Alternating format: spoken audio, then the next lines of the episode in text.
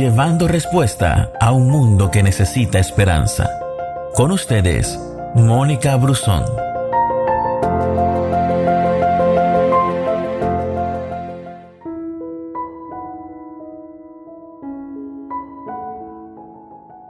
Otra manera de dejar atrás una vida de apariencia es aceptar lo que somos.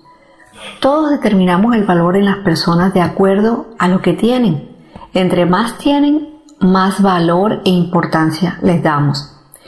Y el verdadero valor no está en lo que se tiene, sino en lo que se es. La Biblia dice que para Dios todos somos iguales. Lo encuentras en el libro de Hechos capítulo 10 versículo 34. Tener poco nos hace sentir menos, un día alguien nos dijo, yo puedo aportar, pero lo mío es tan poquito. Lo de cada uno vale no por la cantidad, sino por la buena voluntad. Eso fue lo que Jesús le aplaudió a la viuda que dio de ofrenda todo lo que tenía. Era poco, pero eso tuvo mucho más valor que lo que los ricos dieron. Aunque ellos dieron más, lo de ella fue mayor porque lo hizo de corazón. Esa fue la intención, lo bueno de ella fue su intención. Tener más no nos hace más y tener menos no nos hace menos. Se trata más bien de aceptar lo que somos y lo que tenemos. Cuando no aceptamos nuestra realidad es cuando queremos impresionar a los demás. Pero Dios no mira la apariencia, sino que mira el corazón.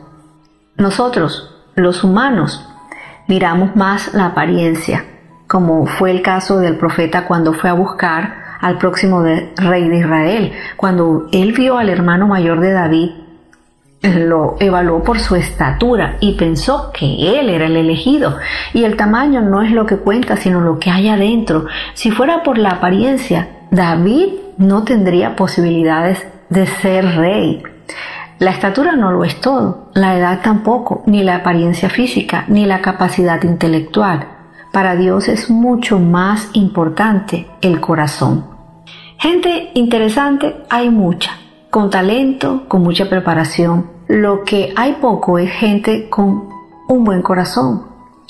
De ocho hermanos, solo uno tenía el corazón correcto para ser rey, el que era el pastor de ovejas. Así que, una vez más, Dios nos está diciendo, yo no miro la apariencia, yo miro el corazón. A David lo menospreciaron por ser pastor.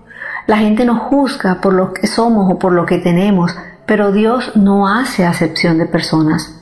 David nunca se las dio de rey, pero fue quien finalmente fue puesto en esa posición. Nunca intentó impresionar al, al profeta, pero fue él el que estuvo en los planes de Dios. Ni siquiera estuvo en la lista de candidatos, pero él fue a quien Dios eligió. Gracias por escucharnos. No te pierdas ninguna de nuestras publicaciones. No olvides compartir este audio con todos tus amigos. Que Dios te bendiga.